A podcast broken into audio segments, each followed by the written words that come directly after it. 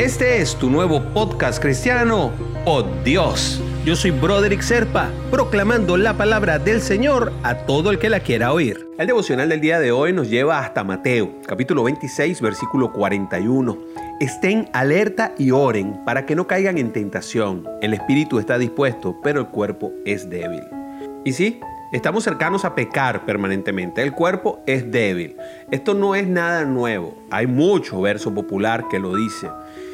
Y debemos estar pendientes y velar y orar, pedir, precisamente por nuestra debilidad de carne, porque cometemos errores, porque aunque seamos cristianos y digamos que no vamos a pecar, seguimos pecando reiteradamente. Y aunque creamos que no estamos haciendo nada malo o relajemos lo que no debemos hacer, estamos cometiendo un pecado ante Dios. Jesús en Getsemaní estaba en profundo sufrimiento y angustia cuando dijo esas palabras que estamos oyendo, pero sus amigos más cercanos no pudieron estar en oración con él. El sueño espiritual y las distracciones de esta vida nos impiden supervisarnos y orar todo lo que es necesario, porque estamos en el mundo y a fin de cuentas tenemos que llevar dinero para la casa y tenemos que cumplir con una serie de cosas que el mundo nos impone. ¿Estamos dispuestos a dejarlo todo y a estar con el Señor como Él nos lo pidió?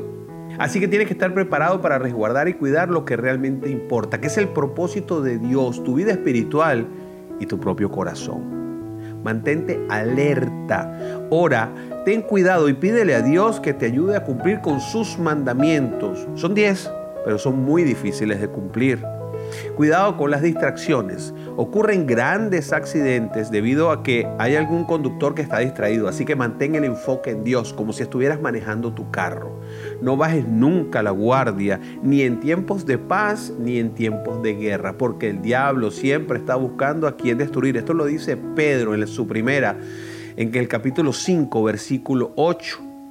El vigía debe estar en constante estado de alerta porque no sabemos cuándo nos van a invadir. Tenemos que monitorear con atención lo que Dios nos está pidiendo, que pareciera más fácil de lo que realmente es. Así que vamos a orarle al Señor.